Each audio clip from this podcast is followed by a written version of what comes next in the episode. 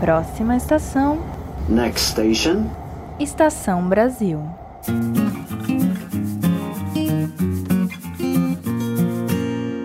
Olá, ouvintes! Vocês desembarcaram no Estação Brasil, o seu podcast de história do Brasil. O meu nome é Ricardo Duve e eu sou apresentador desse podcast. Como vão vocês? Espero que bem, sempre na medida do possível. Hoje vamos ter um episódio um pouco diferente no formato que a gente utilizou, né, nos últimos formatos que utilizamos do Estação Brasil. Hoje retomamos um tipo de episódio, um modelo de episódio que a gente costumava fazer, já fizemos algumas vezes, que é um modelo de entrevistas. E hoje, para falar sobre a semana de 22, um tema que foi muito importante no ano passado, né? A gente não fez um episódio necessariamente no centenário da semana de 22, mas estamos fazendo aqui nesse ano porque é um tema que vai perpassar a história do Brasil, já perpassa há muito tempo, então é sempre pertinente falar sobre a Semana de Arte Moderna de 1922, para ser mais específico. E hoje, para falar a respeito desse tema, que é um tema tão importante não só para a história do Brasil, mas da cultura, da arte brasileira e, querendo ou não, de vários outros aspectos que a gente vai estudar hoje, que a gente vai conversar hoje, eu trouxe aqui um historiador especializado na área também e um grande amigo meu chamado André Luiz, né? um historiador que vai dar o ar da graça agora cumprimentando vocês. E aí, André, tudo bem? E aí, ouvintes, e aí, Duvi, tudo bem? Satisfação estar participando de novo aqui do Estação Brasil. É verdade. O André ele já participou aqui justamente do Estação Brasil, né? Quem já ouviu o episódio sobre o cortiço, né? Um assunto que também ele já estudou bastante, né? O André ele tem bastante conhecimento na área de história, literatura, relação com história e movimentos artísticos. Então, Hoje a gente vai conversar um pouquinho sobre a semana de 22. O nosso episódio está mais ou menos dividido em três partes. Né? No primeiro bloco, a gente vai apresentar para talvez um ouvinte não tão familiarizado o que foi a semana de 22, alguns aspectos gerais dela, mais básicos mesmo assim, para todo mundo ficar na mesma página né? sobre esse assunto, para todo mundo ter mais ou menos esse mesmo conhecimento sobre a semana de 22. No segundo bloco, a gente vai tentar falar um pouquinho sobre o que foi esse modernismo da semana semana de 22, né? Se dá para definir ela como movimento moderno, o que, que significaria o modernismo dentro da arte brasileira. E na última parte a gente vai falar da relação da semana de 22 com a brasilidade, né? Com uma busca de uma brasilidade, uma busca do que seria uma cultura própria para o Brasil. Tem muita coisa para a gente falar, então o episódio vai ficar bem interessante. E para você, né, que gosta de Estação Brasil, que segue o Estação Brasil, existem dois formatos, né, que você pode apoiar justamente o podcast e nos ajudar a manter esse trabalho que a gente faz no ar. O primeiro é justamente via o Apoia-se, você pode entrar lá, apoia.se barra Estação Brasil FM a partir de uma contribuição com R$ reais você entra no nosso grupo de WhatsApp e lá nós temos dois grupos de WhatsApp, um mais para conversas informais, enfim, né? A gente pode conversar de forma livremente lá sobre história ou qualquer outro assunto pertinente, e o outro é justamente relativo a uma newsletter que nós temos que sempre vamos alimentando. Saiu um episódio novo de um podcast legal sobre história, a gente vai sempre alimentando com informações novas que vão saindo, algum livro que está gratuito em PDF, a gente sempre disponibiliza lá, então tem várias coisas interessantes. E algo que eu até aviso, que às vezes os próprios, uh, próprio pessoal que já está contribuindo com Estação Brasil não sabe, mas olha, entra lá no nosso apoia-se, tem um, um, post lá que só indica justamente como entrar no nosso grupo de WhatsApp. Às vezes as pessoas estão esperando que eu faça o convite, mas é justamente entrar lá, você vê, né? E daí você pode entrar em contato com a gente, a gente lhe adiciona é, nesse grupo de WhatsApp, mas tem que vir de vocês justamente nessa né, essa comunicação. E a outra forma é via Pix, estaçãobrasilfm.gmail.com. Você pode fazer um Pix do valor que você achar né, apropriado para o seu bolso e poder contribuir com o Estação Brasil. E a forma que é sempre mais convidativa, todos e qualquer um né, podem fazer, é indicar para um amigo, para um conhecido, para uma amiga, para uma conhecida é, que tem um episódio novo de Estação Brasil. Você conhece esse podcast? Você não conhece? Enfim, levar a palavra do Estação Brasil para novas pessoas, né? a doutrinação do Estação Brasil que nós estamos propondo aqui para o mundo e para o universo. Então, gente, é isso. Hoje vamos né, então falar um pouquinho sobre a semana de 22, fechando aqui essa introdução. Vamos lá, né? Tem uma aula gratuita aqui com o senhor André Luiz. Um abraço, pessoal. Vamos lá, começando um novo episódio de Estação Brasil.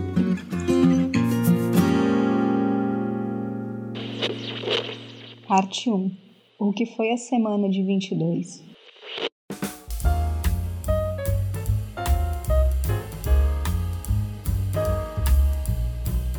Bem, então estamos começando aqui o nosso episódio, né? Nossas primeiras perguntas que vamos fazer ao André para a gente conhecer um pouquinho mais sobre a semana de 22. Então, acho que não existiria outra forma da gente começar esse assunto, porque assim, muita gente conhece a Semana de Arte Moderna de 1922, sabe que foi realizada em São Paulo e etc., conhece alguns dos artistas, mas tem muita gente que tem mais dúvidas do que conhecimento, do que certeza sobre a Semana de 22, então cabe a gente aqui dar as informações mais básicas básicas. Tendo em vista isso, André, para um ouvinte que não é tão familiarizado com esse tema, você poderia falar em linhas gerais o que foi essa Semana de Arte Moderna de 1922? Certo. Semana de Arte Moderna foi um evento de arte, uma semana que se propunha a expor uma série de objetos artísticos no Teatro Municipal de São Paulo, é, dos dias 13 ao dia 17 de fevereiro de 1922. Então, é, na verdade, não durou a semana inteira, foram três dias, né? Na segunda, na quarta e na sexta-feira. E reuniu uma série de artistas que tinham em comum algum tipo de inconformidade com a produção é, de artística dominante, né? ou pelo menos a mais prestigiada no, na, naquele momento aqui no Brasil. Né? Então, nesse evento, expuseram escultores, pintores, eh, músicos, poetas, romancistas, ensaístas, enfim, todo tipo de arte que tivesse em comum a insatisfação com o que eles viam como arte, uma arte tradicional, a tradição artística brasileira. Né? Talvez isso até seja um ponto legal da gente focar aqui, né? Que são vários tipos de é, manifestações artísticas diferentes, como você falou, né? Não é propriamente pintura exclusivamente ou música, né? Mas são vários tipos, né? De, de manifestações é, artísticas. São vários tipos de, de manifestações artísticas. Nem todos eles eram, digamos assim, bem informados sobre as linguagens uns dos outros, né? E o que unia eles era exatamente esse sentimento de oposição, por assim dizer. A, a, a arte, então, vista por eles como estabelecida, mas isso também é, é, é algo discutível, né? Mas para esses sujeitos é, históricos, eles estão vendo, estão se vendo como opositores dentro do campo artístico brasileiro. Né? E esse ponto, talvez que você justamente suscita ali, né, dessa ideia deles como opositores, né? Essa semana então é marcada justo né, por esse sentimento de oposição ao que vinha sendo produzido na arte brasileira. Então, acho que um ponto importante, novamente, né, para o ouvinte que talvez não consiga contextualizar tanto historicamente o que era a arte brasileira na década de 20, tem um sentimento na Semana de Arte Moderna que nós somos os inovadores, nós estamos nos opondo ao que vinha sendo feito feito, mas daí você podia ajudar a gente a entender um pouquinho, afinal de contas, o que, que estava sendo feito e por que, que eles se incomodavam tanto com isso? É, eu não tenho é, tanta familiaridade com todas as linguagens artísticas que foram expostas lá na Semana de Arte Moderna, né? Mas a gente nota que duas artes em especial despertavam esse sentimento de oposição, né? Que era a pintura e a literatura. A, a pintura acadêmica principalmente, aquela que era cultivada, que foi cultivada no século XIX, principalmente pela Academia Imperial de Belas Artes. Foi fundada por Dom Pedro II e tinha no neoclassicismo francês uma referência, né? Então, quadros como O Grito de Piranga, por exemplo, né? Já vem à memória são fruto desse, é, desse esforço de, digamos assim, estabelecer um, um tipo artístico para a pintura brasileira. Né? E a literatura. A literatura, principalmente na, na, na sua variedade de poesia. Então, o parnasianismo, que era visto também como uma arte é, análoga ao neoclassicismo em pintura, também vai receber uma grande oposição, né? justamente pelo prestígio que tinha na, enfim, nos centros universitários, da intelectualidade que escrevia para os jornais, nos espaços de debate e assim por diante. Né? Então essas duas artes são as são aquelas que, que vão ser mais discutidas em termos doutrinários pelo, pelos modernistas. Né? É, enquanto outras artes, por exemplo, como a escultura, né, embora a gente tenha também alguns traços como a desfiguração e outras é, desfiguração, no sentido de não, não tentar reproduzir, reproduzir realisticamente outros objetos do mundo, etc., né? É, eles vão eles vão ter uma discussão doutrinária menor sobre quais são os princípios estéticos em jogo. Né? E, enfim, e o que vinha sendo produzido, portanto, é, em pintura era essa, essa variedade de, de pintura neoclássica, inspirada no neoclassicismo, e em, em, em literatura a gente tinha poesia parnasiana, né? E também um pouco do romance romântico, mas aí a José de Alencar, Álvares de Azevedo e outros, né, do século XIX também que recebiam alguma, alguma oposição dos, dos modernistas, né? Uh, mas ainda assim uma oposição tanto mais ambígua no caso do romance, né? Principalmente no caso do Mário de Andrade, né? na figura do Mário de Andrade que vai relativizar um pouco essa oposição, vai enfatizar em muitos momentos a herança literária que essa geração literária deixou, etc. Né? Então, é um pouco isso, né? E o interessante é que eles também não vão tematizar todas as manifestações artísticas que estavam acontecendo então, né? Tanto no início do século XX quanto no século XIX. Eles vão selecionar algumas artes que então eram muito prestigiadas e que de alguma maneira deslegitimavam a experimentação da arte que eles mesmos estavam propondo. Né? Então, é mais ou menos por aí, assim. Eles fazem um recorte bem específico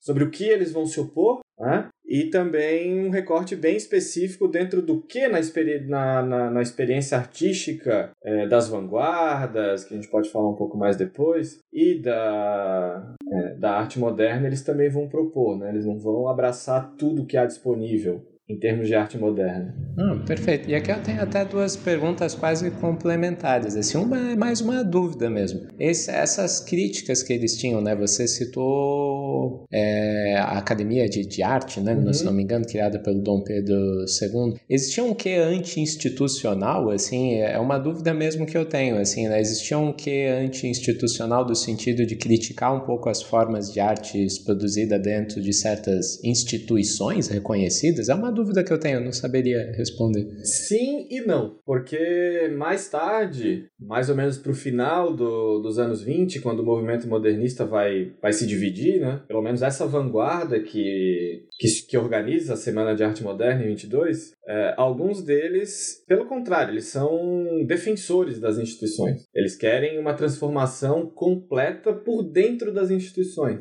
Né? É, outros não. Outros já, já partem para uma atitude mais iconoclasta, de, por exemplo, Oswald de Andrade, que é a figura mais destacada com essa atitude, né? Então ele vai, ele vai, ele vai dizer que, inclusive, as instituições retiram a liberdade artística de experimentação e a finalidade de a finalidade da arte no final das contas, né? Tal como ele havia. Não, interessante, porque primeiro que a gente consegue ver que tinha posições bem diferenciadas dentro, né, do, do próprio movimento, assim, né? É verdade. E uma outra coisa que eu ia lhe pedir, que é até mais para fim de, de registro e pensando naquele ouvinte não tão familiarizado, você citou o Oswald de Andrade, você citou o Mário de Andrade. Uhum. Você poderia só assim meio que por cima, né, citar talvez alguns dos principais nomes assim da Semana de Arte Moderna e mais ou menos onde eles atuavam? Sim. Claro que a gente não precisa citar todos assim, né, mas se a gente puder fazer essa visão geral assim, o Oswald, o Mário. A gente tem um episódio bem interessante que é o caso Anita Malfatti, né? É, cinco anos antes da Semana de Arte Moderna, que digamos assim, ele é muito famoso pelo caso em si, principalmente na biografia da Anita Malfatti, mas historicamente ele é bem interessante porque ele ajuda a mapear as posições em jogo, quem estava em qual posição no campo artístico brasileiro, né, nesse momento. O campo artístico brasileiro interessava, sobretudo, uma pequena parcela da sociedade brasileira. Não era uma discussão nem de longe que interessava o país como um todo, né? Mas, no entanto, interessava uma parte pequena que estava no comando do país, né? Então, interessava aos grandes cafeicultores, por exemplo, interessava a, aos, aos políticos, inclusive ao presidente, é, na época da, da Semana de Arte Moderna, Washington Luiz.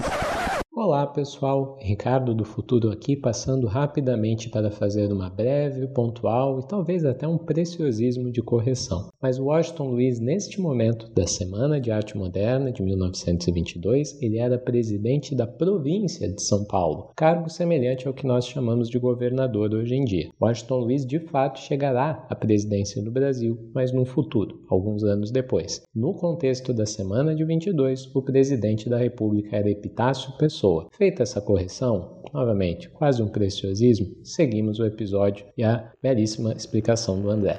Vamos lá.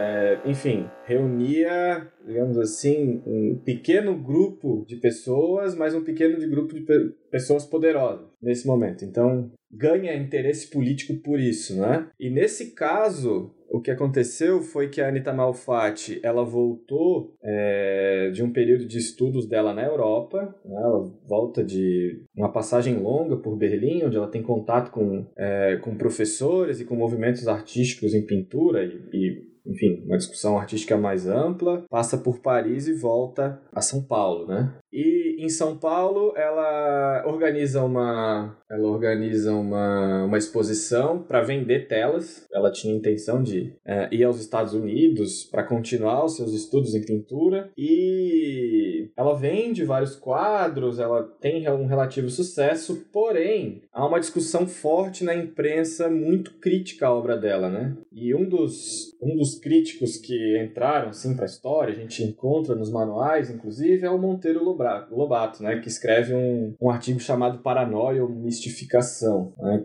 onde ele vai é, espinafrar o tipo de experimentação artística da, da Anitta Malfatti, né? Que ele via como um talento desperdiçado, que dizia que aquele tipo de arte não era, no fundo, arte, era só uma mistificação, uma enganação para enganar pessoas que nunca é, se informaram o suficiente sobre arte. E aí, na discussão da imprensa, a gente encontra os nomes se formando ali, né? Que vão dar origem à, à Semana de Arte Moderna. A gente encontra, por exemplo, Oswald de Andrade, que era escritor. Escrevia poesia, escrevia romance. A gente tem o Mário de Andrade, que é um artista multifacetado, né?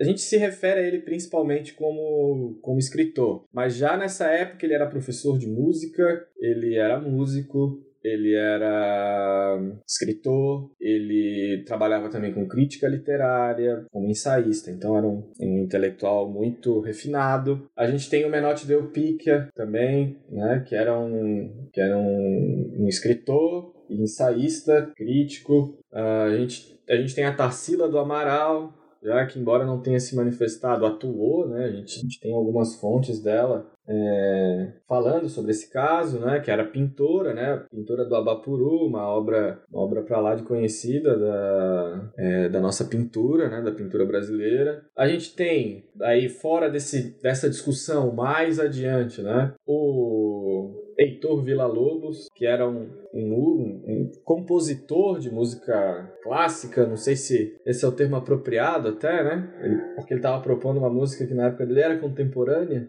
então, enfim, é uma música que tentava misturar é, a herança da música clássica europeia com elementos nacionais. Assim, não sou capaz de muito além disso, mas era o que ele próprio dizia e o que a gente consegue mais ou menos capturar aqui ali numa audição de leigo, né? É... Tinha também o Victor Brecheret, um escultor que inclusive agora gerou bastante polêmica, né, lá em São Paulo por ter feito a escultura dos bandeirantes, escultura do Borba Gato, me engano. E ele também expôs nessa na Semana de Arte Moderna, e ele também estava, digamos assim, embora ele fosse um pouco mais retirado, ele, ele se envolveu nessa, nessa querela. Enfim, são esses e outros, né, são, são alguns dos nomes que, que compuseram a, a Semana de Arte Moderna, né, e que tinham e compartilhavam esse sentimento de que, olha, a nossa experimentação artística é legítima, né, e uma outra coisa importante de destacar é que eles não se viam como uma vanguarda iconoclasta nos termos, por exemplo, do futurismo italiano, que era um outro tipo de vanguarda, num outro movimento modernista, numa outra chave, né? de, de uma oposição completa a toda a tradição artística. Esse sentimento de oposição era muito mais defensivo, no caso aqui do, do modernismo brasileiro. Muito porque é,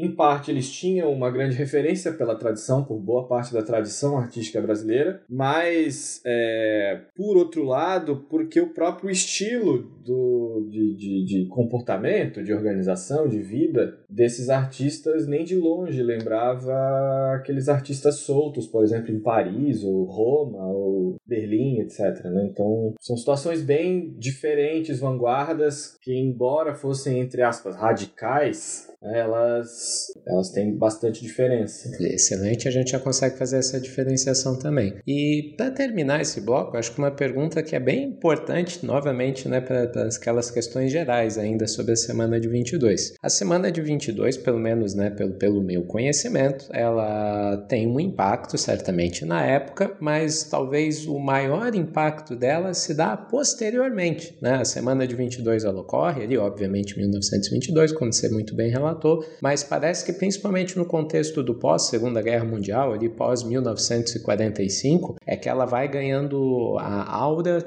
semelhante à qual ela tem hoje, de um movimento muito bem lembrado, muito importante, uma referência, né? Então, isso é, é apropriado de se afirmar? É, é um exagero? O que, que você pode falar da gente sobre esse movimento da história da semana de 22, né? Como ela vai sendo lembrada a partir do tempo? É, nos anos 20, de fato, ela ela, é bastante noticiada, tá? Na imprensa, as pessoas que tinham algum interesse em arte, elas ficam sabendo da, da Semana de Arte Moderna, ficam sabendo, ficam sabendo das polêmicas é, e assim por diante. Mas não chega a ser um evento que seja visto como é, um divisor de águas na história nacional, nem de longe, né?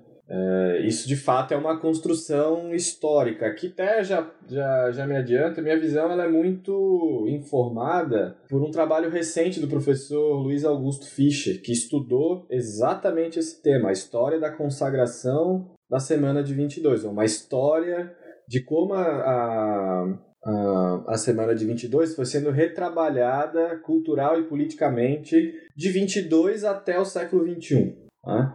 E ela serviu a diversas, diversos fins, tanto artísticos quanto políticos. Né? E aí, talvez o momento decisivo não seja nem o próprio pós-guerra, seja na própria ditadura militar. Quando a Semana de Arte Moderna faz 50 anos, né? justamente uma efeméride parecida com essa, ela recebeu uma atenção descomunal assim, por parte da, da oficialidade. E é mais ou menos dessa época também que data a entrada desse conteúdo nesses moldes celebratórios no sistema educacional brasileiro. Mais ou menos. É, é curioso porque é justo um período que tem uma reforma educacional exatamente. bem importante da ditadura. Né? Exatamente, exatamente nesse momento, né?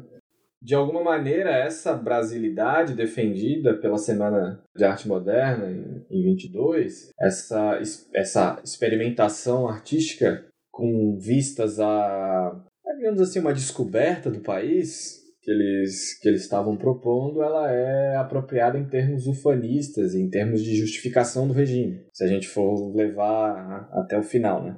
Isso sou eu que estou dizendo, né? Não recordo bem se o professor Fischer defende esse ponto, mas eu acho que é tranquilo, inclusive da gente dizer, né, que também tem um elemento de justificação do regime, né? Dizer que, olha, nós somos os guardiões da, da cultura brasileira e a gente quer transmitir esse legado né, ao país. Né? Coisa que, enfim, talvez outros grupos perigosos não fariam. Então, esse é o momento decisivo. Mas essa história começa a ser contada, em primeiro lugar, pelos próprios sujeitos que produziram a Semana de 22. Né? Sobretudo o Mário de Andrade e o Oswald de Andrade. São eles que vão, vão escrever o maior pormenor nas décadas de 30, 40 e 50 sobre é, o que foi, quais foram os bastidores, por que, que eles agiram de tal maneira, qual era a finalidade, né? quais, quais foram os limites da, da experiência. São eles que vão fazer esse primeiro balanço. Né? E aí, na, as gerações seguintes foram é, que se apropriaram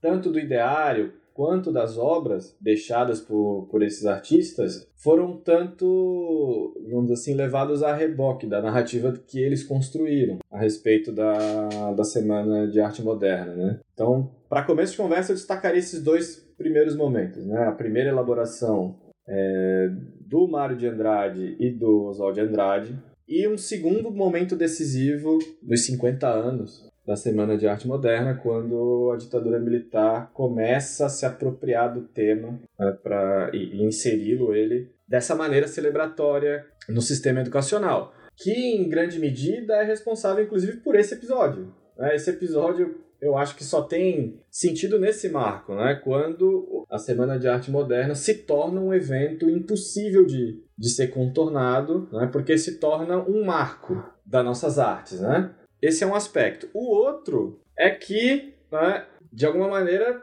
eles têm um mérito artístico próprio que também justifica essa rememoração. Talvez não como a gente tem visto nos últimos, vai lá, 50 anos, né, onde a história da cultura e da arte brasileira é contada quase que a partir de, de, de 1922, seja para antes, seja para depois. É como se aquele fosse o evento inaugural da nossa cultura e da nossa arte, né? o que nem de longe é verdadeiro, né? por várias razões que a gente pode, pode vir a, a conversar. Mas acho que esses são os principais pontos assim, para um, um início de conversa. Parte 2. O que há de moderno na semana de 22?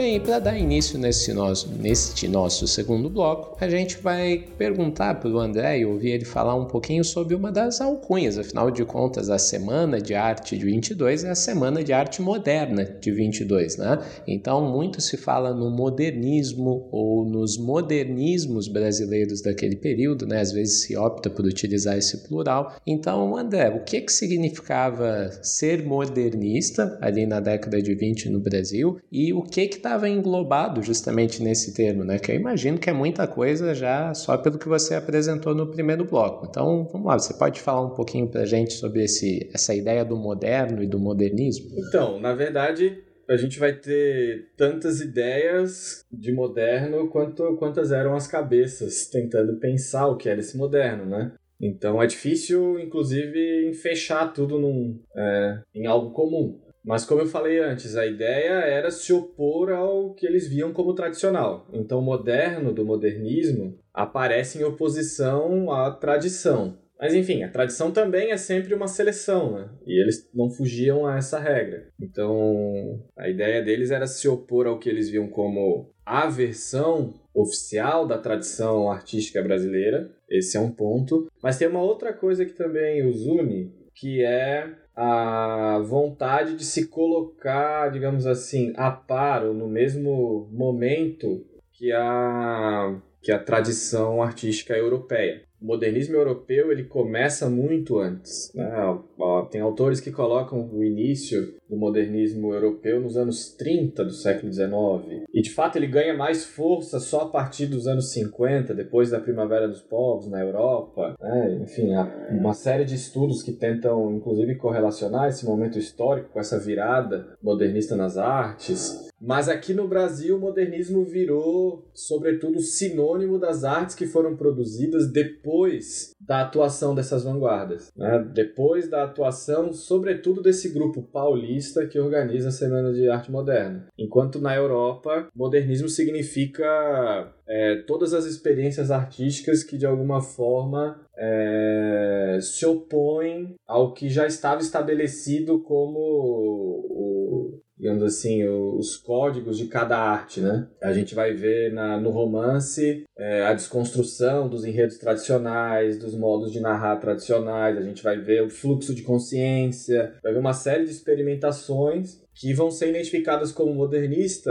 independente do autor que, do escritor, né, que está que tá ali produzindo, se considerar parte de um movimento artístico ou não. Ao passo que aqui no Brasil, não. Aqui no Brasil a gente tem escritores que viveram no mesmo período, que estavam propondo inovações estéticas que também confrontavam com a tradição, mas por não fazerem parte da, da, dessas vanguardas, não são considerados modernistas entre aspas, né? Penso, por exemplo, sobretudo no Liba Barreto, que era um que, que se enquadra em, nessa descrição que eu fiz e que inclusive era contrário a boa parte da atitude do, dos vanguardistas de São Paulo. Né? Então, Modernista aqui no Brasil significa, sobretudo, aqueles que fizeram parte das vanguardas ou que se identificaram com esse legado da, das vanguardas paulistas. Não, interessante até da, da, sua explicação. Confesso que nem eu tinha parado para pensar tanto nesses termos. Uhum. Parece que a Semana de Arte Moderna meio que rouba um pouco esse título para si. Assim, né? É, a partir de nós existe um modernismo. Sendo que, assim, pelo que você está falando, sei lá, o Machado já assiste a influência de, de literatos modernistas da Europa.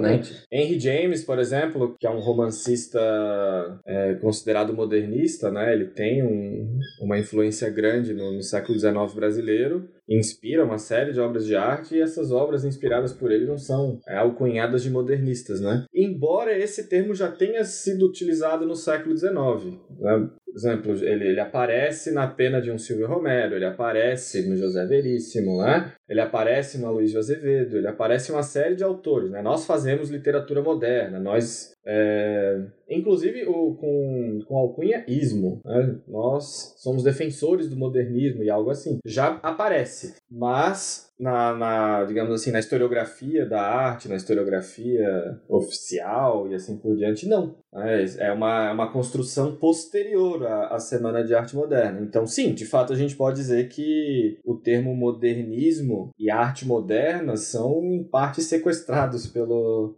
tanto pelo evento quanto pela, pela atuação dessas vanguardas nos anos uhum. 20. É uma disputa dentro de um campo artístico ali, né? Inclusive, os críticos não vão fazer tanta questão de disputar o termo. Isso é também uma coisa interessante. Eles não, eles não tentam dizer, ah, eu, eu também sou moderno, eu também. Não. O termo não é o, o que entra em jogo na, na discussão, né? É, é muito mais as finalidades. Tá? O que que na final. O que, que qual é o mérito? Que, onde é que vocês querem chegar com, com, essa, com essa experimentação, enfim, com, com essa organização toda aí, né? com esse AUE todo? Essa era a discussão é, que, que se fazia, né? Não, não tanto em torno do termo, mas de fato a consequência para nós hoje é essa, né? Quando a gente pensa em modernismo brasileiro, a gente já automaticamente remete aos organizadores da semana, quem teve envolvido ali e aqueles que posteriormente se apropriaram desse legado, né? que explicitamente se apropriaram desse legado. E entrando já nesse debate, que a gente está falando de disputas, né, dentro do campo artístico, né, essas terminologias e tudo, eu lembro quando eu estava no ensino básico e quando eu estudei, né, semana de 22, eu lembro especificamente estudar no ensino médio nas aulas de literatura, né? Daí entrou lá o professor, começou a falar e lembro de eu abrir minha apostila na época, né, o livro de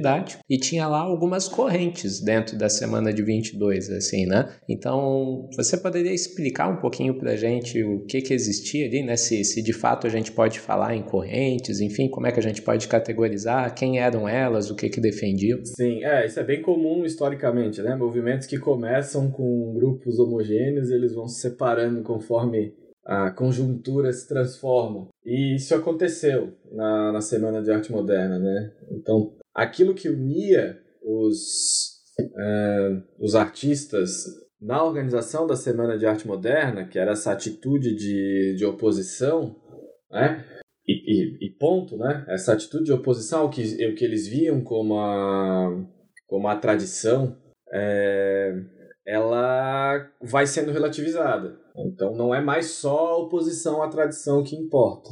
Outras coisas importam. Uh, e aí essa visão de brasilidade começa a, a ganhar relevo. A ideia de qual Brasil a gente quer, no final das contas. Isso é o que está em jogo quando, quando está discutindo arte, né? E essa proximidade entre a política e a arte, ela é muito própria dos anos 20 não só no Brasil, mas no, na, na Europa, nos Estados Unidos, no restante da América Latina, a gente vê que a conjuntura, né, não é uma conjuntura fácil, a conjuntura do entre guerras, surgimento de nazismo, fascismo, etc., a Revolução Russa, ela, ela politiza praticamente todos os assuntos da vida e a arte não fica de fora. Então, aqui no Brasil, a gente vai, a gente vai ter isso em diversos campos artísticos, em diversos locais do país, e especificamente na, nas vanguardas paulistas, a gente vai ter uma divisão em dois grupos principais, né? que, que a gente aprende, inclusive, na escola. Né? Uma ala chamada antropofágica e a outra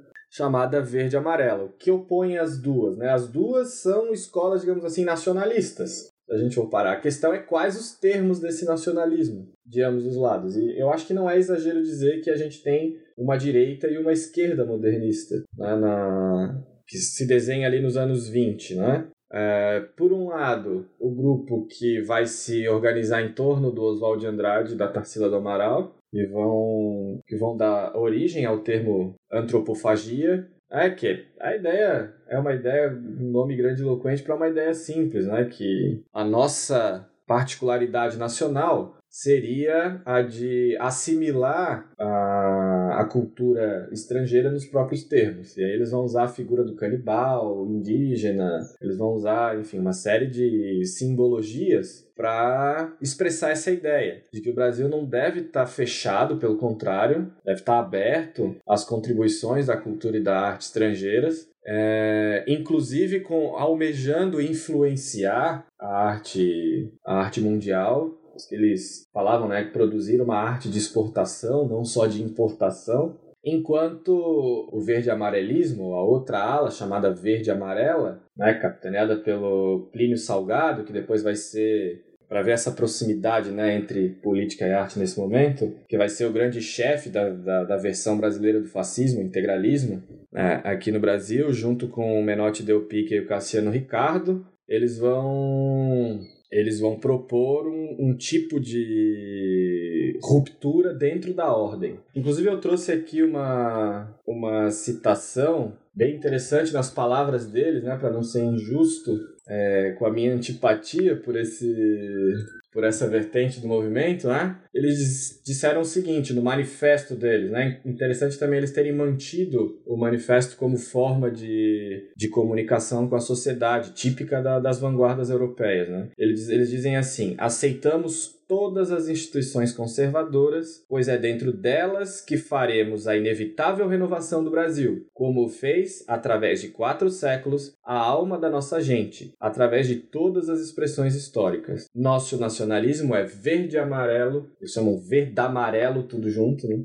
e tupi. Fim de citação. Eles, enfim, propõem uma espécie de ruptura dentro da ordem. Isso, esse manifesto é de 1929, né? O que é curioso que é exatamente o que o, o varguismo nos anos 30 vai propor, né? Então muitos, muitos estudiosos do assunto sublinham esse paralelo, né? Como, embora eles não tivessem uma ligação direta, né? O, a, essa ala verde-amarela, ou grupo da anta, como eles também se chamavam, por ser um animal tipicamente brasileiro, e, e, o movimento de 30, né, como, como era então chamado, embora eles não tivessem uma ligação direta, eles tinham uma maneira muito parecida de pensar como as coisas deveriam ser encaminhadas na cultura e na política brasileira. Então a gente tem esses dois movimentos. Um lado, a ala antropofágica, por outro, a ala verde e amarela. Não, perfeito. E até aproveitando o gancho, já que você começou a falar do varguismo, citou o Plínio Salgado, né, o integralismo e tudo, é, você já adiantou muito de uma pergunta que eu iria fazer, mas talvez dê para detalhar um pouco mais, assim, quem sabe deixar as coisas mais explícitas. Eu tenho uma dúvida, e é uma dúvida mesmo, conheço alguma coisa de toda essa gente, mas não conheço em grande profundidade, né?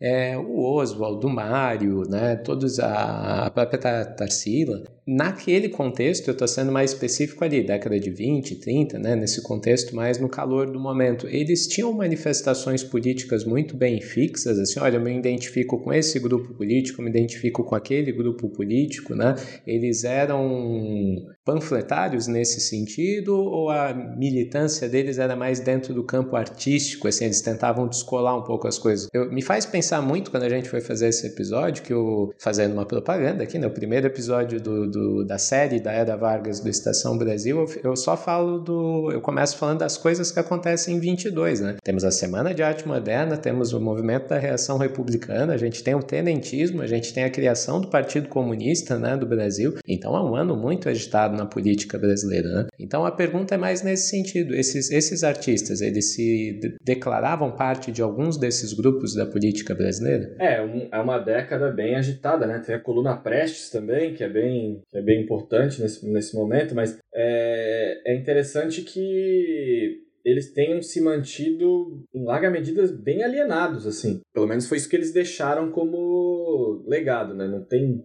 é, nenhuma fonte que, que apareça, pelo menos não tem conhecimento, né, de uma ligação explícita nos anos 20 é, desses intelectuais com partidos políticos. Eles têm, eles têm ligações pessoais com figuras de, de grande destaque da política. Isso sim, com o presidente da República, inclusive, com presidentes da República, né, já que eram já que eram figuras de elite. Mas essa politização ela vai ser muito mais forte nos anos 30. O próprio Oswald de Andrade vai se tornar comunista e filiado ao Partido Comunista, né? E ele mesmo vai, vai fazer uma, uma, um famoso prefácio onde ele apresenta uma autocrítica da atuação dele no mundo cultural brasileiro. Ele, ele chama a si mesmo de palhaço da burguesia nesse momento, né? Para se ter uma ideia, né? É forte, né? Eles chamam, ah, eu sou, fui um mero palhaço da burguesia até aqui, produzi piadas para eles rirem e tal. E no final das contas, foi tudo besteira. É, é a visão dele sobre si mesmo nos anos 30. E... Mas alguns autores alguns historiadores salientam algumas proximidades. Então, Mário de Andrade seria um cara simpático aos liberais, que era um grupo muito pequeno, restrito a São Paulo, né, os liberais democráticos.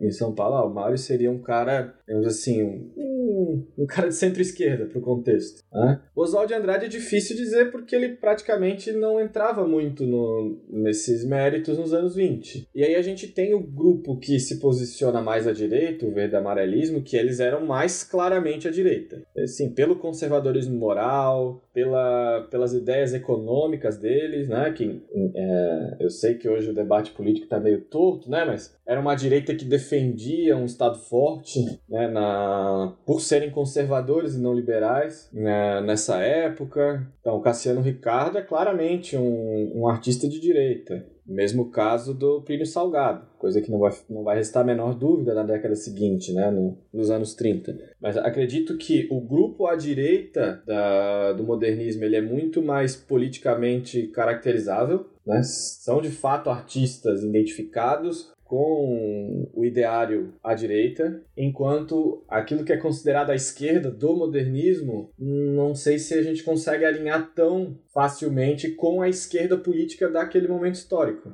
Então, por exemplo, nenhum deles vai se declarar comunista no, nos anos 20. E, e, e, aqueles artistas que o fazem não são considerados modernistas. Né? Por exemplo, o Lima Barreto. O Lima Barreto é, o, é outro outra vez aqui o caso de exceção, né? É, então é mais ou menos por aí, assim, que tem que a gente poderia começar a caracterizar essas duas principais vertentes dentro do é, dentro do modernismo. Né?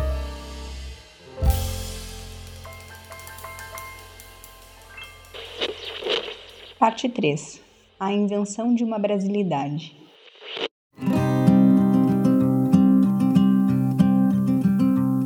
Para dar início ao nosso último bloco aqui, a última parte da nossa conversa, eu reservei assim para a gente conversar sobre um, tema que eu acho muito importante, que para mim né, passa muito ser esse o grande debate da semana de 22. O André pode me corrigir se eu estiver errado, mas que é uma busca por um ideal ou por uma ideia de brasilidade, né? Afinal de contas, quais são as, as características da cultura brasileira? O que me perpassa também é um debate que já é meio antigo na história e na politologia, assim, que discute o Brasil, que o Brasil, alguns autores falam isso, né, que o Brasil teria sido um país que primeiro teve um estado e só depois uma nação, só depois uma identidade nacional, né? É, e parece que a semana de 22 ela se propõe a debater isso, afinal de contas, o que, que é a brasilidade, né? O que, que é esse ser brasileiro, o que, que é a cultura brasileira? Então, André, como esse debate foi colocado na semana de 22, você já citou alguns, né, aspectos ao longo do episódio, assim, mas se você puder construir um pouquinho, né, deixar um pouquinho mais alinhado para a gente, como é que esse debate foi sendo construído durante a semana ou até depois da semana, né? Como é que essa questão da brasilidade está tão presente? Porque, de certa forma, parece, em certo sentido, que a semana de 22 inventou uma brasilidade. Assim, né? Eu acho que hoje, já, né, de 2023, acho que a gente pode dizer isso com alguma segurança. Eles inventam uma brasilidade para si mesmos. E aí a gente vai ter diferentes versões dessa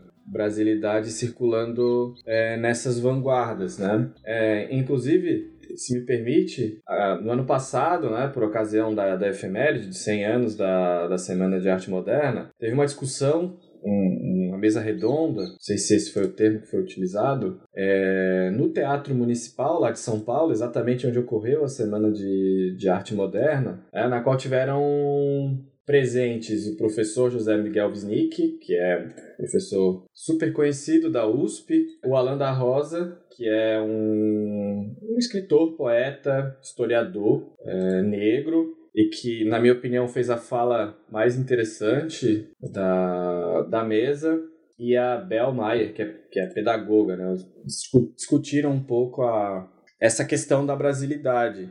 E eu estou fazendo questão de citar essa, essa discussão justamente pela fala do Alan, né? que, que me abriu me abriu a mente para uma série de coisas, né? E ele começa a citar uma série de manifestações culturais populares que estavam acontecendo não a quilômetros, mas a metros do teatro municipal, né? Clubes de futebol, escolas de samba, bares, festejos, etc., da cultura negra, que era de certa forma a cultura é, popular das cidades brasileiras e que sequer era considerada pelo, pelos modernistas, né? Embora o professor Wisnik resgate uma das poesias do Mário de Andrade falando da necessidade de ir para o que está fora, para o que não está dentro desse circuito interno das artes brasileiras, né? E, e, e nesse, é, nesse momento o que eles vão buscar não é um Brasil que está ao lado deles ao povo que circula do outro lado da rua enquanto eles estão enquanto eles estão caminhando. Eles vão procurar um Brasil no interior, principalmente. Lá nesse nesses recônditos estaria um Brasil intocado, principalmente a figura do indígena é mais uma vez apropriada de diferentes maneiras, como a figura do verdadeiro brasileiro. É, o Oswald de Andrade vai usar como símbolo e vai tentar, de acordo com ele, depurar esse, essa visão do indígena que estaria contaminada pelo romantismo brasileiro. Ele fala, ele fala e aí com ele vão, vão vários modernistas junto libertar o indígena dos bons sentimentos do fidalgo português, por exemplo, né? Uma crítica explícita ao Peri do, do José de Alencar, que marcou o imaginário brasileiro. Né? Ao passo que é bem também evidente a figura do indígena no verde-amarelismo. Né? O integralismo mais tarde, o fascismo brasileiro vai, vai adotar o Anauê, uma palavra de um idioma indígena como seu símbolo máximo, né? como seu símbolo identificatório máximo. É, então, para eles, esse Brasil não está perto deles. Esse Brasil está longe e ele precisa ser descoberto o quanto antes. E essa experiência é que precisa informar o artista na hora da produção da sua arte. Então, o poeta tem que pensar nisso, o romancista tem que pensar nisso, escultor, o músico, né, o, o, compositor musical e assim por diante. Eles, eles pensam nessa brasilidade como algo a ser desencantado, escavado nos recônditos de algum lugar perdido no nosso território. Não é? é mais ou menos essa a ideia, né? Que, que, eles, que eles têm em 22. Né? Daí, enfim, Daí a gente entende melhor uma série de, de coisas que foram expostas, né? De série de obras que foram expostas. Parece que é uma elite, né? Ou pelo menos assim, um grupo artístico muito próximo das elites brasileiras, algum de, alguns definitivamente pertencentes à elite brasileira. Exatamente. Que quer encontrar a cultura popular em algum lugar do qual eles não pertencem, do qual não faz parte do cotidiano deles, né? Mas o que não implica que, assim, que essa cultura já não existia, né? Como você muito bem está falando e o professor que você citou também, pelo visto, referenciou, né? Essas formas de cultura já existiam há muito tempo. Já existiam há muito tempo e muito próximo deles. Isso que é o mais irônico, né? Muito, muito próximo. E essa não era uma atitude nova. Isso que é também interessante da elite brasileira em relação ao seu povo. Seu povo, entre aspas, né? Possessivo já indica muita coisa. Um dos organizadores, um dos grandes financiadores da Semana de Arte Moderna, o Paulo Prado, ele era um, ele era um magnata do café brasileiro e é interessante que na casa dele você encontrava todo tipo de manifestação artística da história da arte, desde quadros renascentistas ao aquilo que era mais é, original em termos de experimentação vanguardista da Europa. Era um cara que se gostava de ver como alguém moderno e antenado com, com o passo do tempo, né? E ele já havia escrito um ensaio é, chamado Retrato do Brasil que repetia praticamente essa mesma atitude, de procurar nos recônditos da história brasileira uma espécie de alma nacional que ele, lá no seu ensaio, do alto da sua poltrona, é, poderia é, revelar para nós pelo menos algum aspecto, né? alguma coisa assim. Então, essa mesma atitude vai vai estar tá muito presente na, na Semana de Arte Moderna. Né? E o que é mais interessante é que, mesmo com essa visão tão deturpada, sobre a sociedade, acho que não é exagero dizer deturpada mesmo, distorcida, sobre o que é a sociedade brasileira, o seu povo, sua história, essa visão tenha servido de fermento para obras de arte tão fantásticas. Então, uma coisa, grandes ilusões às vezes dão origem a belíssimas obras de arte, né? Isso que é, que é interessante, que eu diga ao nosso querido Tim Maia com seu racional superior, né? Verdade. alguma coisa, alguma coisa desse tipo, né? Então, um pouco por isso, né? E, e aí é trabalho nosso, enquanto historiadores, enquanto pessoas interessadas na, na história do nosso país, é, separar uma coisa da outra, né? Separar o que é legado artístico, que tem ainda valor, que a gente ainda pode se apropriar, daquilo que era uma visão bastante estreita e limitada do que era do que era e do que é o nosso país né? É, e o que no final de contas todo nacionalismo faz né? Delimita né? Recorta né? O que é uma nação o que é o seu povo né? Então e que também não é uma especificidade brasileira né? acredito que eles que eles fizeram uma uma, uma seleção extraordinariamente limitada né? Sim. do, do que é, é essa história né? Mas mas sim Exatamente, o que faz o nacionalismo o que fez o nacionalismo na maior parte das vezes, né? E até um comentário que, que me veio à cabeça aqui agora, né? E muito, acho que é muito nesse período, na década de 20, 30, tá? não, não, sei se você já se enturmou muito com esse tipo de debate, né? Mas que muitas pessoas vão tentar ir ao interior e começar a registrar essas formas de arte. Então, gravar uma pessoa tocando uma viola caipira, é, ou tentar poesia de cordel, começar a tentar, né, a, a gravar isso como a gente chama de folcloristas, né? Acho que nem sei se usa mais esse termo, né? Mas uma busca de alguns estudiosos a tentar registrar né, essa, essa forma de cultura popular, né? Esse interesse em realizar esses primeiros registros. Isso diz muito, né? O próprio Mário de Andrade, né? Mais tarde vai liderar um projeto institucional nos anos 30, 40, não, não vou me recordar bem, quando ele teve à frente da Secretaria de Cultura, né, ele vai ele vai liderar um projeto desse tipo de registro dessas tradições que estão se perdendo, da cultura brasileira, né? Com uma e, e com uma entrega bastante sincera. Né? É importante destacar, não era uma assim, uma grande hipocrisia da qual todos eles estavam fazendo parte. Eram limitações da visão deles mesmos, né? Que a gente consegue ver a, a posteriori, né? De hoje. Mas sim, né, a, a ideia de que esse Brasil que estava se urbanizando e se industrializando aceleradamente precisava digamos assim, recolher e salvar os elementos da sua alma nacional, né? para que a gente pudesse se conhecer enquanto nação. Tudo isso, toda essa linguagem é uma linguagem própria deles, claro, né? Daquele, daquele momento histórico. E muito motivado por esse ideal, ideário artístico também, do modernismo. E como uma última pergunta, para a gente encerrar esse episódio, embora a gente pudesse ficar aqui conversando um tempão sobre esses temas, que são bem interessantes mesmo, e é difícil da gente assim precisar, né? Uma pergunta muito vaga, inclusive, que eu vou fazer, mas que acho apropriada para a gente terminar. Aonde a gente consegue mais ou menos identificar os legados da semana de 22 e desses momentos, né? Eu consigo pensar num muito óbvio, que sempre foi muito relacionado para mim, e até né, um dos próprios membros ali, né, o Caetano Veloso, eu consigo pensar no tropicalismo né, com o antropofagismo, parece uma relação bem direta. O próprio Caetano já deixou isso muito explícito, né, uma certa relação de admiração com Oswald de Andrade e tudo. Mas você consegue verificar assim em outros locais, né, se você, enfim, o, o que você quiser desenvolver, onde você consegue ver muito dessas dessas continuidades, né, dessas ideias da semana de 22, né? Assim, eu não acredito numa continuidade da semana de 22 como um todo. Eu vejo a continuidade das obras de alguns participantes da semana de 22. Eu acho que a gente consegue colocar de maneira mais precisa assim. E, sobretudo, quatro dos cinco principais organizadores da, da Semana de Arte Moderna. A Tarsila do Amaral, e a Anitta Malfatti e o Mário de Andrade e o Oswaldo de Andrade. Esses são, essas são as figuras que a tradição literária é, selecionou ao longo do tempo. Mas muitas outras, a, a maioria das outras acaba não, não recebendo, digamos assim, tanta atenção. Talvez o Heitor Villa-Lobos entre pessoas interessadas em música, mas acaba não indo para o sistema educacional, e aí as pessoas acabam não conhecendo tanto, né? E por ser um músico também, certamente o Heitor Villa-Lobos, isso eu posso dizer, ele tem muita influência né, nesse mundo musical, sim, sim. sim.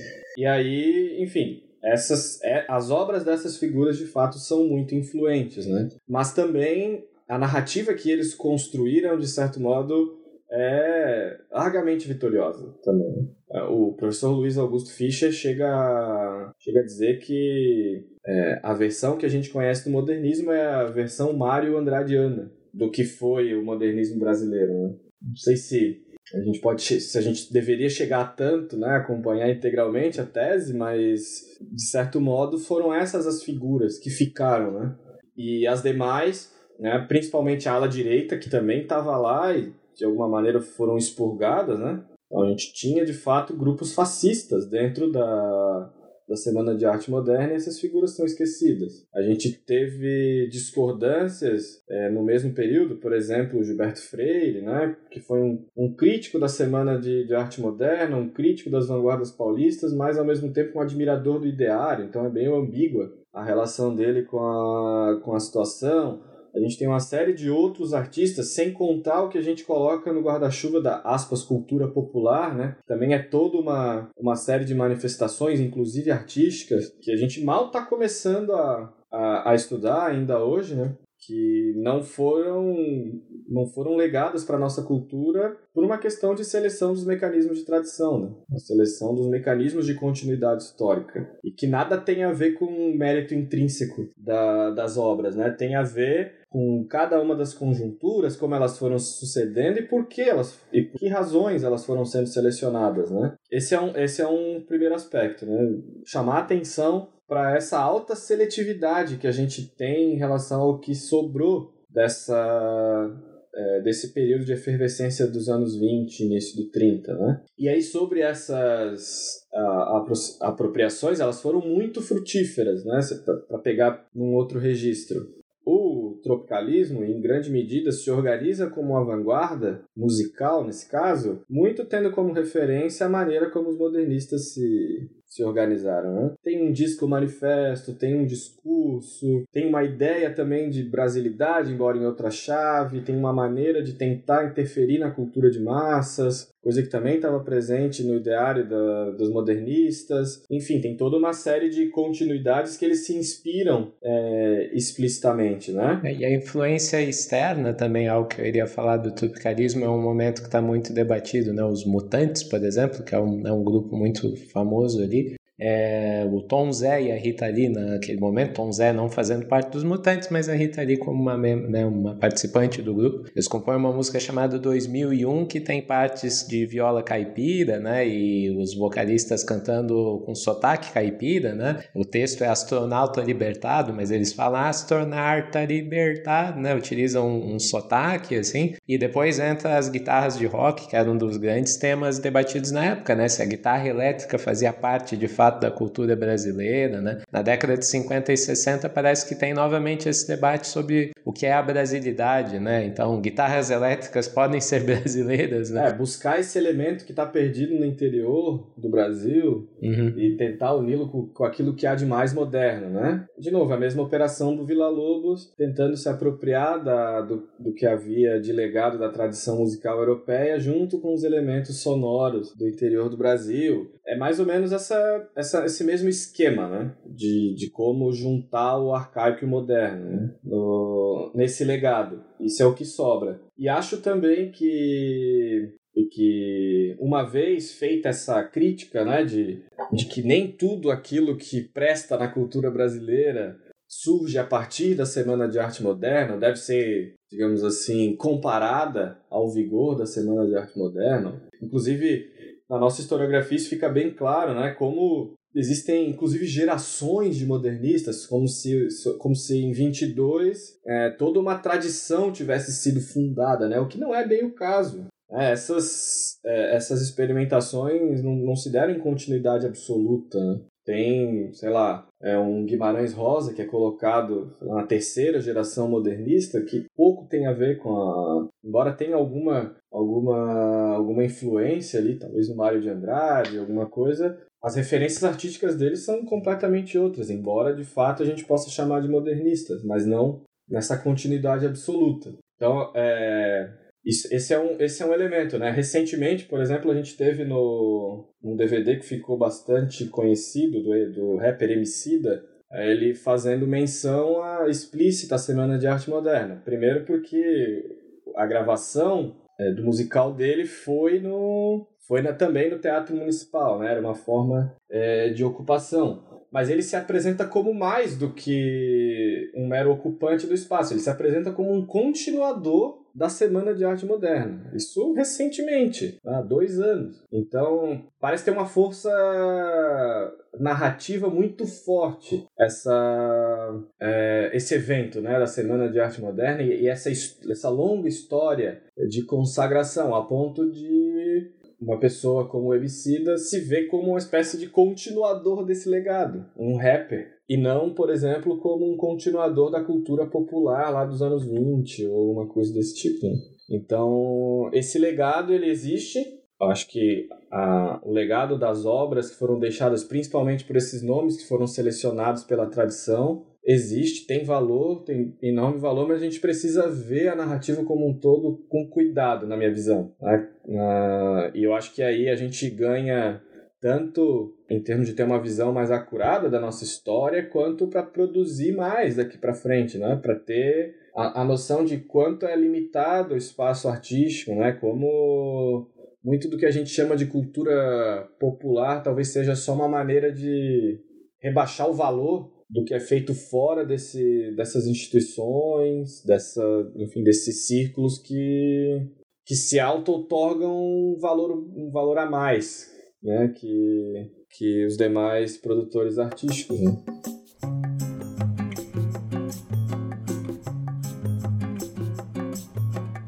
Chegamos ao final deste novo episódio do Estação Brasil. Espero que vocês tenham gostado. Eu certamente gostei bastante. A semana de 22 é um tema que né, permite a gente discutir um monte de coisa, como vocês viram, né? Um tema é, que, enfim, abre várias portas, né, para discutir arte, política, enfim, né, o passado e o presente, essas questões do modernismo, do que é a brasilidade. A gente falou sobre um monte de coisa. Então, eu queria como né, uma última coisa a ser feita aqui, agradecer muito o André por novamente estar aqui conosco. Quem ainda não ouviu, o André já esteve num outro episódio, já citei isso antes, mas reitero, né, com o episódio sobre o cortiço, onde vocês podem também né, ouvir um pouco mais dele, daí falando sobre o século XIX, e é um episódio também muito interessante. Então, André, muito obrigado pela sua participação. Eu deixo aqui né, um tempinho é, para você fazer suas considerações finais e tal, né? E foi, foi legal para você estar aqui de novo, antes de mais nada? ah, nossa, foi ótimo. Eu, eu que agradeço imensamente é, a oportunidade de falar sobre, sobre o assunto, me comunicar com tanta gente, né? Com tantos ouvintes que o, que o Estação tem, reiterar o meu entusiasmo pelo projeto, né? Que, inclusive, chamar mais uma vez é, os ouvintes a, se possível, é, contribuírem, porque certamente é, é, é um espaço muito rico de discussão pública é, do nosso país né, esse tipo de iniciativa é, do Estação Brasil. Me coloco à disposição sempre que eu puder ajudar aí, estamos Tamo junto e precisando estamos aí. Valeu, André. Então, encerrando aqui esse episódio, né? A gente vai ver se consegue, assim, isso é sempre na medida do possível, nas correrias da vida, se a gente consegue selecionar, quem sabe, alguns livros para indicar no, estação, no Instagram do Estação Brasil sobre a Semana de Arte Moderna, sobre os debates sobre o modernismo e as artes no Brasil no geral, né? Então fiquem atentos e aqui fica aqueles avisos que eu sempre costumo fazer no final. Siga-nos nas redes sociais, né? O nosso arroba é o mesmo no Instagram e no Twitter, né? Estação Brasil FM. No Instagram a gente costuma postar quando sai episódio novo, dar dicas de livros, né? E no Twitter a gente se comunica às vezes de uma forma mais direta, mais no cotidiano, assim, com o pessoal. E o último aviso, como sempre, o André já deu a dica ali. Se você gosta da Estação Brasil, acha esse projeto válido, considere a possibilidade de se tornar um apoiador no nosso Apoia-se, apoia.se barra Estação Brasil FM, ou contribuir via um Pix, a chave é o nosso e-mail, estaçãobrasilfm.gmail.com. E no mais, não está tendo condição de fazer uma contribuição, eu sempre reitero isso. Não há problema nenhum, evidentemente, mas compartilhe pelo menos então esse novo episódio de Estação Brasil que eu gostei muito e ficou muito legal. Então, pessoal, espero que tenham gostado do episódio. Siga-nos né, no Spotify, em todas as o seu agregador favorito de podcast. Um abraço, até a próxima. Valeu!